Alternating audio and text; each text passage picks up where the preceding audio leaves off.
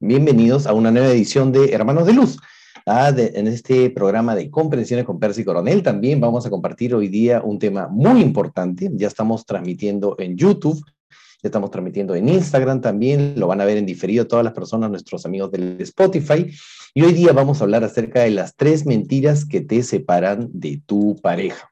Y de esta manera quiero darle la más cálida y cordial bienvenida a todas las personas que ya se están conectando. Por ejemplo, aquí en el Instagram ya empezó a conectarse Mijail Montero, ¿cómo estás, hermano? Muy buenas noches. A Leslie Abdalá, por supuesto, ¿cómo estás, Lelicita? Buenas noches. A Jonathan Ramos, ¿cómo estás, hermano? A Martín, a María, a Dream Travel y a Cristian López. Y eh, mientras las personas se van conectando, me gustaría hacer una advertencia. Me gustaría hacer una advertencia. ¿Por qué? Esto lo vimos la semana pasada también. Alerta de spoiler. Recuerden, estas enseñanzas podrían defraudar a los más románticos, a las personas que están perdidamente enamorados, los jóvenes que están encandilados, ilusionados, sublimemente enamorados, a los más sensibles, idealistas. Pero yo también les he dicho que esta charla no es para los crédulos, no es para esas personas que creen a ciegas, los que tienen fe de que hay otra persona que va a cambiarles la vida. No es para aquellos que creen o esperan lo fácil del arte del amor. Entonces no pretendo convencerlos, sino los voy a invitar a cuestionarse para que disiernan, para que ustedes tomen una buena decisión. Y de esa manera yo me comparto aquí hoy día con ustedes y voy a, lo que espero de esta charla es moverlos un poquito, es remecerlos en parte. Y por supuesto, la visión que les voy a dar del amor no es una visión para nada fatalista, negativa, incrédula, pesimista, escéptica respecto al amor, sino por el contrario, es una visión adulta, es una visión autoasumida, autoliderada de lo que es el amor. Y por supuesto, es un amor que no va a comprar las excusas de las emociones y de los sentimientos, sino que va a depender principalmente de tu estado mental, de tu estado de conciencia, de tu disciplina, de tu voluntad. Y estas son ya algunas cualidades un poco raras en nuestra sociedad. Pero bueno, de eso se trata. Entonces, mientras las personas se van conectando y, me van saludando, me gustaría saber cuál es tu nombre y desde qué ciudad me estás saludando. Yo te estoy saludando desde Trujillo, Perú. ¿Ok? Entonces quiero que me digas cuál es tu nombre, que me dejes tus preguntas y agradecerles, por supuesto, a todos nuestros seguidores en el fanpage de Facebook.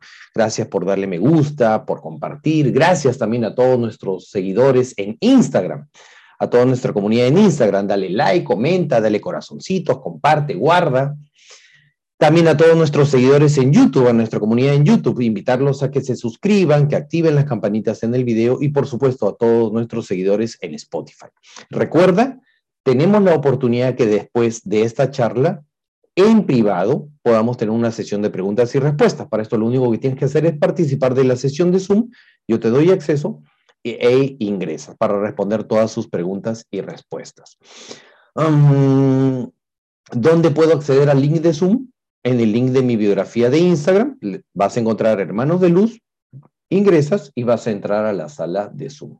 Quiero darle la bienvenida entonces a Cristian López, a María Cortés desde España, ¿cómo estás? Muy buenas noches, buenas madrugadas. Andrés Felipe, ¿cómo estás, Andrés? Argelia Mujica, ¿cómo estás, Argelita? Muy buenas noches. Estuvimos chateando ahí hace poquito.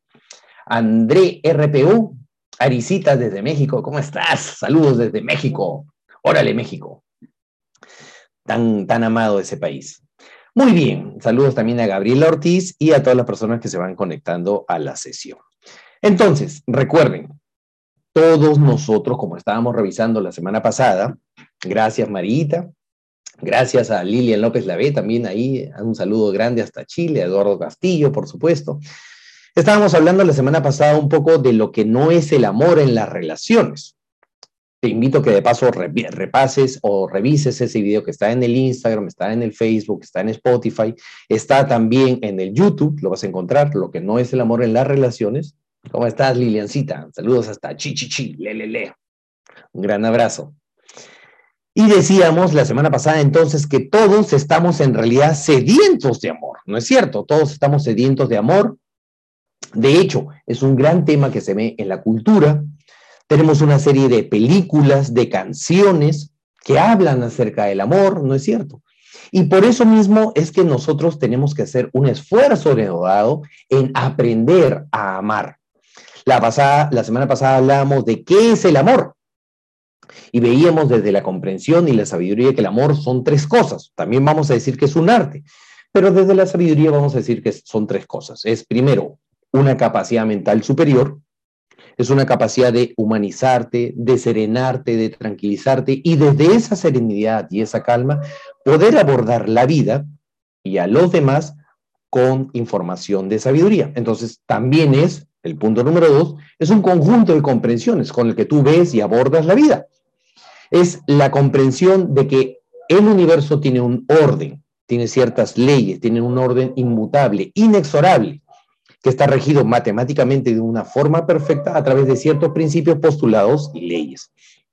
Y lo tercero es el resultado, es un resultado de utilizar esa capacidad mental superior con ese conjunto de comprensiones, de contenido, de información. Entonces, cuando tú tienes y empleas tu capacidad mental superior con este conjunto de comprensiones, tu resultado va a ser vivir en el cielo, vivir en amor. ¿Cómo estás, Mijail? Un gran abrazo hasta Lima, Perú. Entonces son tres cosas a la vez. Una capacidad mental superior, un conjunto de comprensiones y un resultado. El resultado de emplear la capacidad mental con el conjunto de comprensiones me va a dar el resultado del amor. Entonces es un arte. Por eso es que afirmo de una manera contundente y estoy convencido de que es lo más parecido al arte.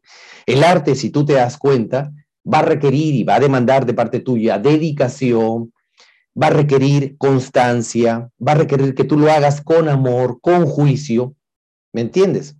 Que sigas aprendiendo y que admires a otros artistas y que le digas, oye, cuéntame cuál es tu técnica, yo te comparto la mía. Y tú sigues mejorando este arte sin necesidad de que nadie te esté arreando, como se dice, sin necesidad de que nadie te esté empujando. Oye, estudia, haz tu tarea. No, Tú lo haces porque lo amas, porque es tu pasión, porque es tu hobby, porque te encanta, porque te da energía. Entonces sigues evolucionando en espiral ascendente. Y por eso es que el amor también es un arte que se desarrolla a través de la excelencia. Entonces sí, el amor es un arte y por lo tanto requiere de un esfuerzo, requiere y demanda de un entrenamiento. No es, ya vimos la semana pasada, que no es un conjunto de sensaciones placenteras, emocionales, ilusas, fantasiosas, cuyo resultado puede ser, como cree la cultura, producto del azar o de la buena suerte. Es, no, ¿sabes qué? Me tropecé con mi ser amado. ¿No? ¿Qué, qué suerte que me haya encontrado con ese tipo de persona. No, el amor no se trata de una cuestión de suerte, de azar, una cuestión que no esté fuera de tu control. Entonces, nuestra visión la forma, el paradigma, el enfoque, el sentido que le vamos a dar el amor es la primera, de que el amor es un arte, una comprensión, una capacidad mental superior y es un resultado. A pesar de que la gran mayoría de personas allá afuera, no los que estén acá conectados, no la persona de mi comunidad, crean que el amor es un tema de suerte, es un tema de buena suerte, de qué suerte que te encontraste con alguien que sea compatible contigo. No, se trata justamente de una de un dominio, de un arte, ¿ok? De una dedicación. Entonces, si tú te sientes ahora mismo frustrada en el amor, o de pronto tienes pareja pero estás con problemas y sientes que no tienes apoyo, que no hay solución, de pronto tienes miedo a separarte, tienes miedo a que esa persona ya no sea tu pareja, no está a mi nivel, no estamos emparejados, ya no nos une nada. Ya no tenemos nada que compartir. Se enfrió el amor, se enfrió las relaciones. Y tú crees o quieres evitar el divorcio buscando desarrollar una relación sólida, un futuro que puedas construir juntos, o sanar la relación, tus traumas y sus traumas, revivir el amor, evitar el divorcio y salvar tu matrimonio, tu relación.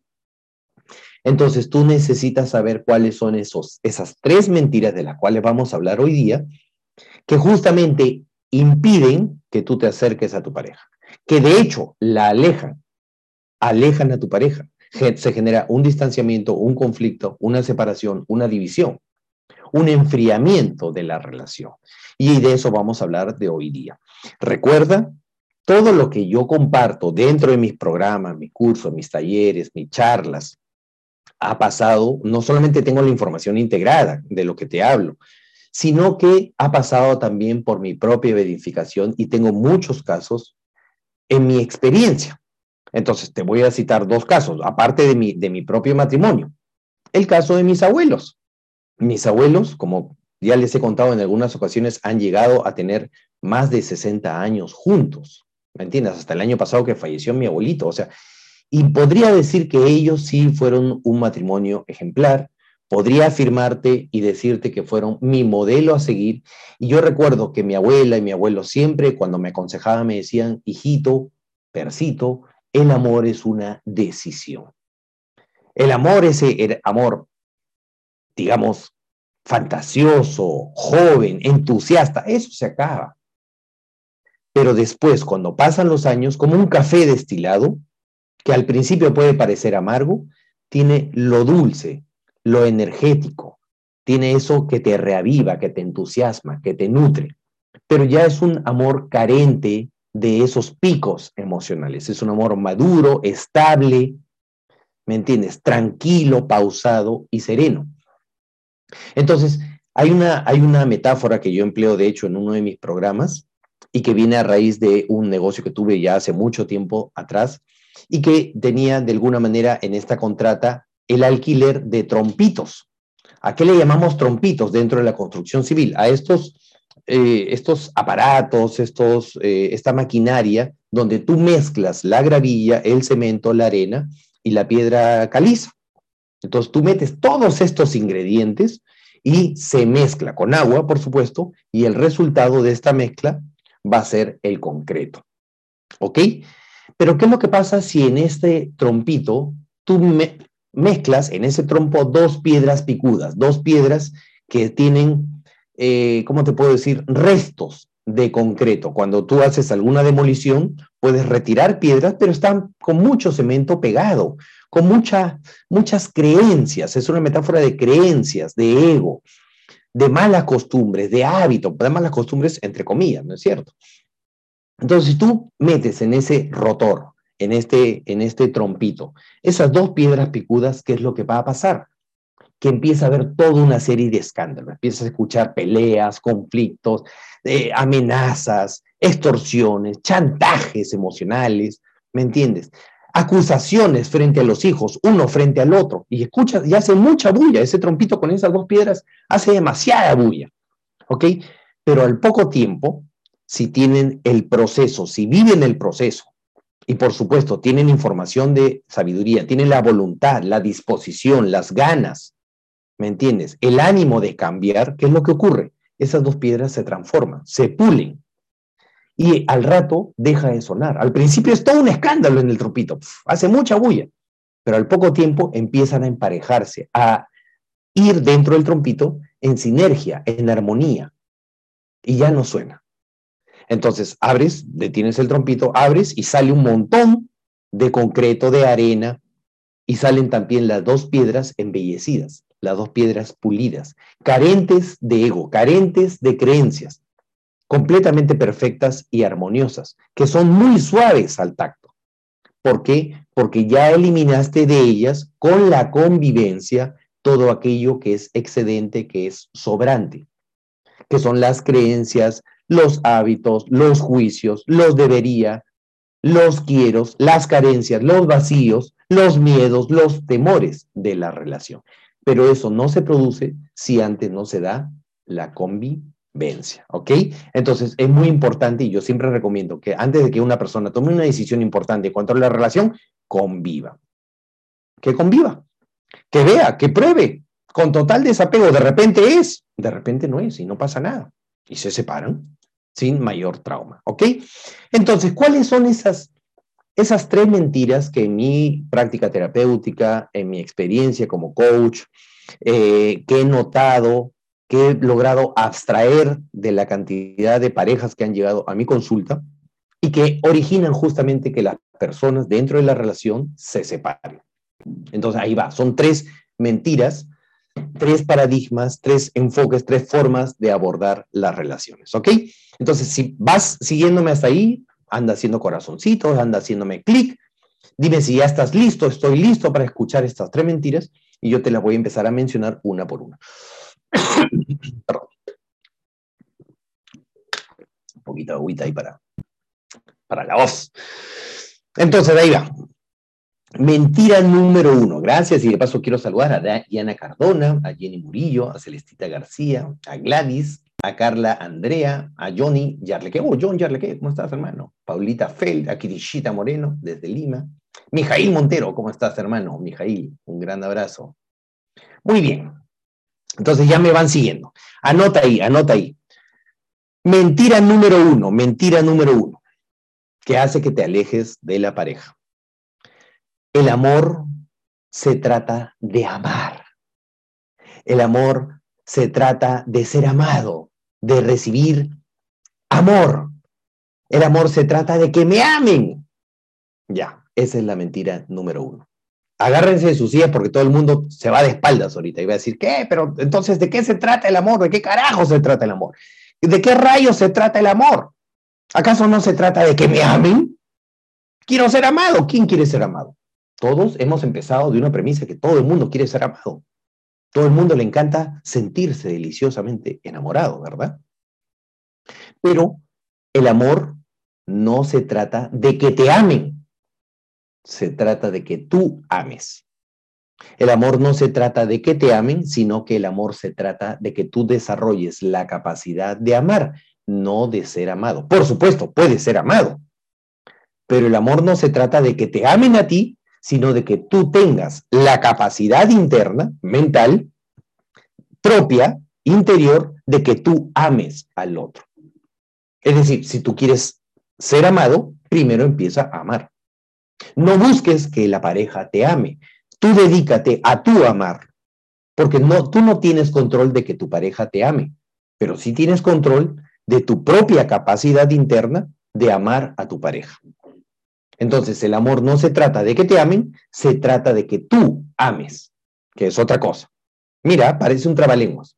El amor no se trata de que a ti te amen, sino se trata de que tú ames. Si tú amas, seguramente por correspondencia, por afinidad, por resultado, si tú empleas tu capacidad mental de amar, de aceptar al otro, de valorarlo, de respetarlo, de aceptarlo como es, de no, no fastidiarle la vida, no controlarlo, deja de joderlo. No lo fastidies tanto, no estés encima ahí, oye, no me lees, me dejas en visto, me dejas en el WhatsApp, ¿dónde estás? No, respétalo, dale la libertad, dale su espacio. Si tú tienes esa capacidad tuya, interna, interior, de amar a la pareja, seguramente el resultado va a ser una pareja que te ame. Gracias, Raiz. Un, saludo. Entonces, el amor no se trata de que te amen, se trata de que tú ames. Y para que te amen, sencillamente va a ocurrir un resultado. Un gran saludo ahí a mi hermano Daffers desde Colombia, Daniel Silva. Entonces, el, la creencia o el enfoque, el paradigma de que tú estás esperando de que te amen, genera una serie de problemas. Porque tú vas a empezar a pensar a partir de esos, de esos vicios, esas carencias, esos vacíos emocionales, ¿cómo me puedo hacer digno de que me amen más? ¿Cómo puedo llamar la atención de la pareja? ¿Cómo puedo hacer su centro de atención? ¿Cómo me puede dar más reconocimiento? ¿Cómo me puede dar más caricia, más cariño? ¿Cómo puedo hacer que me ame más? Y eso va a generar una serie de problemas insatisfactorios porque vas a reaccionar, vas a empezar a tomar decisiones equivocadas cuando en realidad tu premisa de la parte en la que tú vas a partir debe ser, ¿cómo puedo ser yo para aceptar más a mi pareja? ¿Cómo puedo hacer para valorarlo más? ¿Cómo puedo hacer para respetarlo más? Es decir, ¿cómo puedo hacer para amar más a mi pareja? Y si tienes esa capacidad interior de amar a tu pareja, puedes amar a cualquier otra persona, porque no depende de la pareja, depende de ti. Porque tú puedes aceptar, comprender, valorar, respetar, adaptarte a esta persona como a cualquier otra. Entonces, le quitas lo especial que tiene la otra persona. Por eso le decía, esta es una, una charla para aterrizar realmente y ver el amor como una cuestión adulta, madura, autoasumida, carente de emociones, carente de sentimientos, para abordar la vida de una manera funcional, práctica, pragmática, que dé resultados. Entonces yo no digo que no vaya a tener un, más adelante un tinte de cariño, de romanticismo. Sí, puede tener, pero ahora mismo estamos abordando la vida y estamos abordando el amor como lo que es, una capacidad interna propia tuya de amar tú a la otra persona. Y te invito a que te olvides de que la otra persona te ame. Te, invito a que te olvides de que la otra persona preste atención en ti. No trates de llamar su atención. Tú préstale atención a él. Y tu resultado va a ser seguramente, si es tu pareja, que la otra persona te va a corresponder. Pero no estés esperando que te ame. Tú toma la iniciativa, tú proactivamente empieza a amar, empieza a expresarle respeto, valoración, dale su espacio, no lo jodas, no la jodas. ¿Me dejo entender? Déjala ser. Respétala, valórala en su forma de ser, no trates de cambiarla, porque el hecho de que tengo que llamar su atención, yo voy a hacer que cambie, voy a hacer que me ame más, eso es lo que genera todos los problemas en las relaciones, entre otras cosas. ¿Me dejo entender? ¿Van haciendo clic hasta aquí? Dígame, estoy haciendo clic. Primero tengo que tenerlo para poder darlo. Exacto, Eduardo. Tengo que tener amor propio para poder amar al otro. Es decir, no puedes tener una baja autoestima, no puedes tener vicios, miedos, carencias, vicios emocionales, malos hábitos, porque si no, te vas a conectar con la pareja desde la dependencia, desde el apego, desde el miedo, desde el miedo, desde el yo lo necesito en mi vida, porque si no, ¿qué va a hacer? No soy capaz de estar sola. Entonces te conectas desde los vicios, los vacíos, las carencias y te estás conectando desde tus miedos, traumas y temores y no desde el amor. Ahí está, te estoy entendiendo, sí, dice Argelia, sí, dice Ray, sí, dice Majail Mantero. Sam Chique, gracias, bendiciones también a ti, un gran abrazo. Me dejo entender. Entonces, no se trata de cómo puedo hacer que me amen, sino cómo puedo hacer yo para respetar a mi pareja como es y no fastidiarlo, no fastidiarlo. Entonces, el hecho de creer de que el amor se trata de que te amen a ti, hace que las personas tomen varios caminos para llamar la atención de los pretendientes, de buscar los sugar daddy, de buscar las parejas, y en este caso los hombres tratan de lucir y ostentar poder, dinero, una sobrecapacidad, tratan de ponerse a la moda y empiezan a aparentar algo que muchas veces, no digo que en el 100% de los casos sea, pero muchas veces no son. Y las mujeres a su vez empiezan a ponerle mucho valor en su atractivo físico, en sus curvas, en su look, en su ropa, en sus modales, en parecer interesantes. Tratan de asociar y parecer y destacar y empiezan a hacer de pronto a buscar su sex appeal.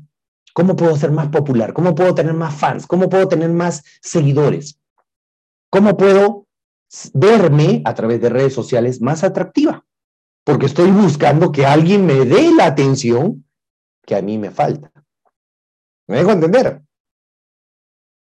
Exactamente, Mijail. Mijail dice, ello quiere decir que tenemos la capacidad de amar a nuestro prójimo como nosotros mismos. Exacto, por eso que viene el tema. Si no tienes autoestima, si no te amas lo suficiente a ti mismo, ¿cómo puedes esperar o pretender amar a los demás? ¿Y cómo puedes esperar y pretender que los demás te amen a ti si tú no eres capaz todavía de amarte a ti mismo?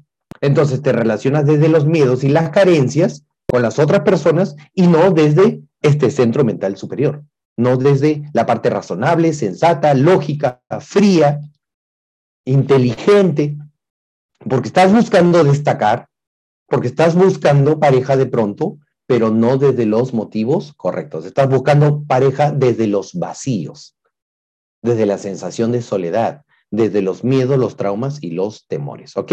Entonces, Punto número uno, gracias Rubiela, gracias Jackie.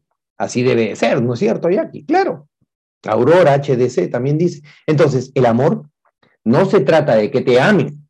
El amor se trata de que tú desarrolles la facultad interior. Es una facultad, una capacidad que tú tienes que desarrollar de amar.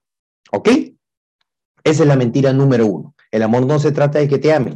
El amor se trata de que tú desarrolles la capacidad interna de amar al otro. Vamos, entonces, Ahora con la mentira número dos. Vamos con la mentira número dos. ¿Qué tal? Es, eso, eso, cuando yo empecé a comprender eso, a mí me remeció toda la vida, porque de alguna manera yo también hace algunos años atrás estaba equivocado. Yo pensaba que era una cuestión sencillamente al azar, espontánea. Mentira número dos, mentira número dos. la mentira número dos es el que tú creas de que no hay nada que aprender sobre el amar, sobre el amor.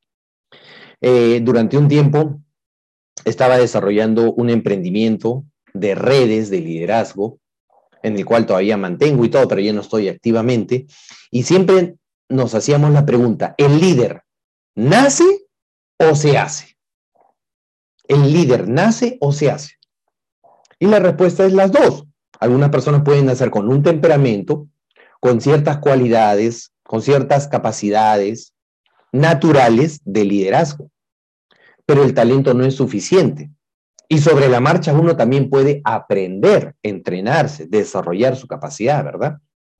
¿Cuántos Messi, cuántos Cristiano Ronaldo tienen el talento, pero no tienen el entrenamiento? Fíjate, tienen el talento, pero no tienen el entrenamiento tienen la capacidad interna, el potencial de convertirse en un Cristiano Ronaldo, pero les falta entrenar, tomar eso seriamente.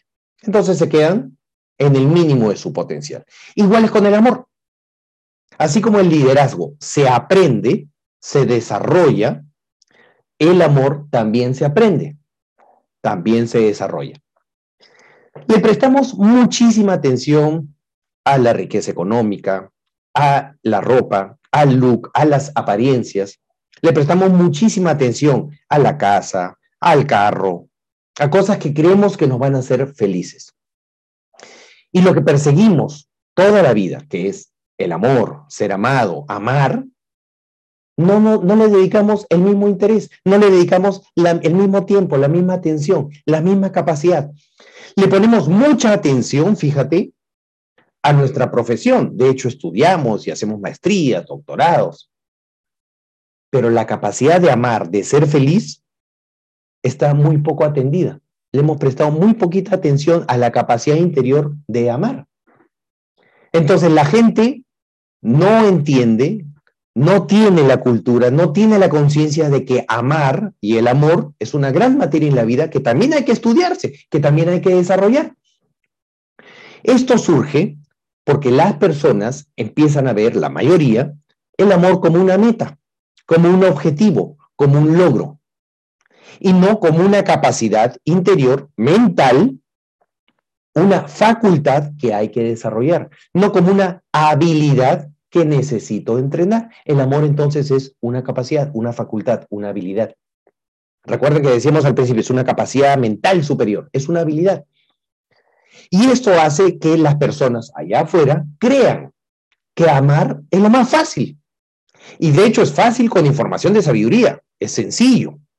Pero sin información de sabiduría, sin desarrollo personal, sin desarrollo espiritual, es lo más difícil. De hecho, las empresas que más quiebran son los matrimonios.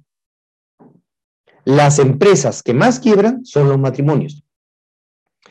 ¿Por qué? Porque las personas todavía encuentran mucha dificultad en encontrar, estoy buscando a alguien especial para mí, alguien idóneo que me ame y que yo lo ame a él, como si fuera un tema de suerte, como si no hubiera que aprender nada. Y si tú te remontas en el tiempo y vas viendo cómo ha sido sobredimensionado el matrimonio o ha sido muy mal visto el amor, no se ha visto desde información de sabiduría, podemos ver que de pronto en la época victoriana los matrimonios eran arreglados por conveniencia social, por mantener el statu quo. Hay que se case tu hijo con mi hija y juntemos los reinos, dejemos las guerras y que se una en un solo gran reino. Considera consideraciones sociales o de mantener el statu quo, consideraciones económicas, políticas, hegemónicas. Pero, ¿y el amor? No te preocupes. El amor surge sobre la marcha, decía. Porque la convivencia va a hacer que a las finales se tengan que amar. Ese era un paradigma que te, había muchos años atrás. Pero ahora vivimos un amor más occidental, un amor que le da una sobredimensión a lo romántico, que le da una sobredimensión al matrimonio mismo. Y si a eso le ponemos el tinte que existe del intercambio mercantil que vive nuestra cultura occidental, te vas a dar cuenta entonces que finalmente empezamos a sentirnos y a ver de pronto a la pareja como una cuestión de mercancía, ¿Cómo puedo yo aumentar mi valor para estar tas con tas con la persona o la pareja que estoy buscando? Me quiero enamorar de ella, estoy enamorado de ella, quiero que ella o él sea mi pareja. Entonces empezamos a personificar de alguna manera ciertos arquetipos que van cambiando de acuerdo a la cultura y a la época. Por ejemplo, a principios del siglo XIX, principio del siglo XX, se veía muy mal de pronto una mujer que fumaba, una mujer con un negocio, una mujer con poder y autonomía económica. De hecho, intimidaba a un hombre. Hoy por hoy esos preceptos culturales van cambiando. Del mismo modo como está cambiando antes, que se buscaba hasta el siglo pasado, el típico macho alfa, proveedor, protector, poderoso en lo económico, poderoso en lo político, que mantenga toda la casa. Hoy por hoy ya las personas están buscando personas más sensibles, que tengan un mayor desarrollo, que no sean prepotentes, que le den el espacio también a la esposa. Todo eso va cambiando, va cambiando lo social, lo cultural, lo económico. Pero entonces finalmente vamos buscando con quién puedo intercambiar mi valor oculto, lo que yo creo que valgo, y eso hace que tú descartes inconscientemente, interiormente, a otras posibles parejas. Porque tú dices, ah, no, con ese chico yo no, no creo que me dé bola, no creo que ponga atención en mí. Y te empiezas a relacionar y a buscar pareja únicamente de acuerdo al nivel de autoestima que tienes. Es decir, te enamoras en la medida de tus posibilidades. Nos enamoramos en la medida de nuestras posibilidades. ¿Con qué? Con esos límites autoimpuestos de acuerdo a lo que nosotros creemos que valemos y empezamos a ofrecer y a intercambiar. Entonces se termina sobredimensionando algo que necesita un nivel más elevado, más profundo, más consciente, más maduro de lo que es una relación. Pero para esto, para llegar a este nivel funcional de emparejamiento, necesitamos aprender a amar. Y eso se estudia.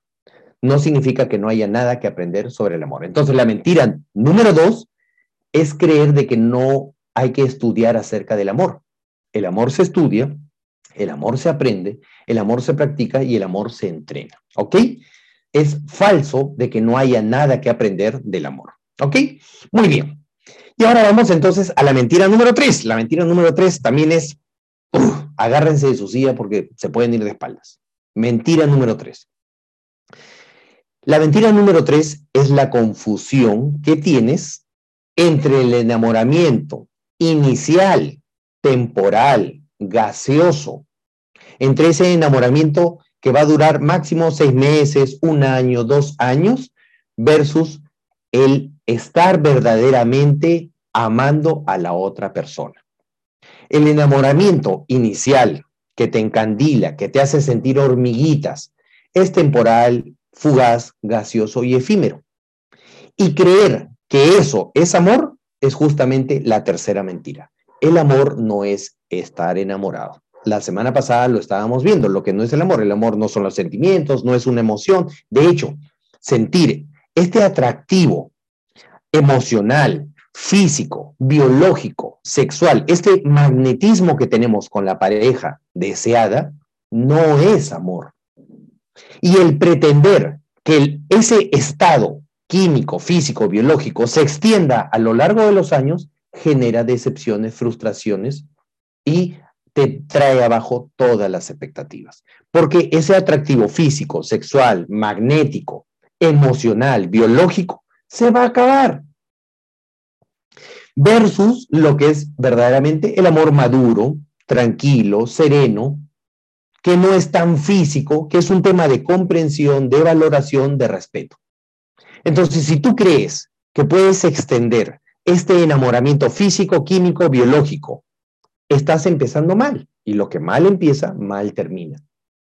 De hecho, las personas que se casan muy rápidamente, que se emparejan muy rápidamente, solamente porque fueron compatibles en la parte física, cuando empieza la convivencia, se revelan los verdaderos caracteres y te das cuenta que la otra persona es completamente tu opuesto, es tu antagónico, es tu alter ego. Y ahí es como se explican las relaciones de destino de las personas que se tienen que separar porque no se aguantan. O de pronto ya tienen un hijo, tienen un matrimonio construido, sacramentado, tienen la ceremonia y todo, y no se pueden separar y se tienen que aguantar. Entonces, esa confusión genera una actitud completamente equivocada y completamente simplista de abordar el amor como algo muy sencillo, muy fácil y muy descomplicado, porque esa atracción física, química, biológica se va a acabar. Por eso es que les afirmo que la empresa más importante de tu vida, que es seguramente tu relación de pareja, tu matrimonio, quiebra inclusive, vemos las estadísticas, que quiebran inclusive un poco más que las mismas empresas que se originan, que las mismas sociedades comerciales. sin embargo, sin embargo, en sociedades comerciales, en empresas, cuando una empresa quiebra, contratas un consultor, contratas un coach, contratas un mentor, contratas una empresa de auditoría, contratas una agencia publicitaria para que te ayude. Porque es lógico que por los resultados te vas dando cuenta que no alcanza con lo que tú sabes, con lo que tú crees saber. Entonces contratas un coach que te ayude a solucionar lo empresarial. Qué bonito sería si con esa misma dedicación e interés contrataras un coach, un consultor, un mentor, un psicólogo para que abordes las relaciones de pareja. Qué bonito sería.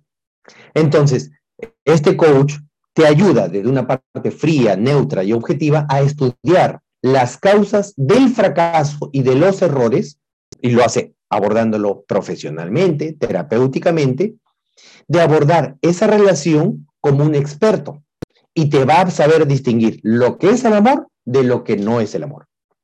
Entonces, mentira número tres es esa confusión que existe entre estar enamorado versus el amor permanente, versus la valoración, versus esta relación de 15, 20, 30, 40, 50 años, de valorar a la pareja por lo que es, pero no porque te haga sentir algo. De hecho, ya no te va a hacer sentir nada.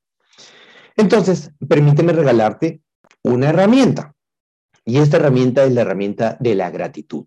La gratitud te va a permitir a ti que tú empieces a ver a la pareja como es y no como tú quieres que sea. Y hay un principio que el maestro Gerardo Schmedlin siempre recomienda, que es el principio de la fruta. Imagínate un plátano, tú pelas un plátano y al principio el 5% está negrito, está machucadito, está malogrado tú no arrojas ese plátano, tú no lo desperdicias, no lo desaprovechas el plátano solo por un error, solo por una falta, solo por un mal hábito. Valoras lo que sí sirve y lo que no sirve lo descartas y lo botas, lo desechas, no lo tomas en cuenta y valoras a la pareja por lo que es, por lo que sí sirve y no sencillamente por aquello que es no deseable. Entonces, como conclusión, como resumen, como un cierre de conciencia, amar es un arte, es un arte que se estudia, se tiene que practicar, se tiene que dominar, como es el arte de vivir.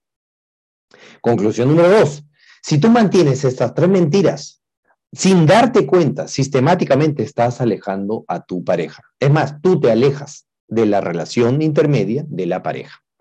Punto número tres, para amar necesitas entrenarte, aprender y desarrollar tu capacidad, tu facultad, tu habilidad interna de amar al otro. ¿Ok? Punto número cuatro. Para amar necesitas aprender a amar, estudiar el amor. ¿Ok? Para que puedas todo eso teórico aplicarlo en la práctica. Punto número cinco. Amar es permanente. Amar es universal, amar es la verdad, el amor es universal. Estar emocionado, estar enamorado es pasajero, es temporal, es gaseoso y se acaba muy rápidamente.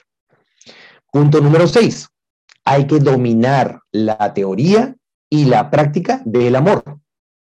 Porque el amor es como si fuera la medicina. Tienes que estudiar siete años, practicar, entrenarte para que después te vuelvas en un médico experto. Igual es con el amor. Se tiene que estudiar y luego lo tienes que practicar. Entonces, como conclusión final, necesitas aprender a amar y necesitas saber emparejarte. ¿Ok? Entonces, si te gustó, yo te voy a invitar en este momento que te inscribas en una clase gratuita que voy a dictar este sábado 27 a las 9 de la mañana que se llama Soluciona estos tres problemas y salva tu relación de la crisis. Hoy día te he dado apenas un, bocadito de lo que voy a enseñar en esta masterclass. Y te invito también a revisar mi canal de YouTube y todo para que veas todas las charlas que estoy dando en cuanto a relaciones de pareja. ¿Ok? Entonces, te invito rápidamente a que vayas a mi cuenta de Instagram y en el link de mi biografía, arriba, le das link r.bio, le das clic y te inscribes en la clase maestra que voy a dictar este día sábado a las 9 de la mañana que se llama Soluciona tres problemas, esos tres problemas y salva tu relación de la crisis, ¿ok? Y por supuesto, el próximo lunes vamos a seguir hablando, ahora desde Lima, si Dios quiere, vamos a estar hablando acerca de las relaciones. Te invito también a que entres a mi página web www.persicoronel.com, que veas todas mis redes sociales y que accedas a la cantidad increíble de recursos gratuitos que tengo para ti y para tu desarrollo espiritual. Si te gustó, comenta, comparte, dale like, eh, suscríbete, activa la campanita, valoriza y nos vemos entonces el próximo, próximo lunes, el próximo lunes. Muchísimas gracias. Le dejo entonces acá con la canción final a mis amigos del, voy a dejar de compartir con mis amigos del Spotify. Muchísimas gracias. Muy buenas noches.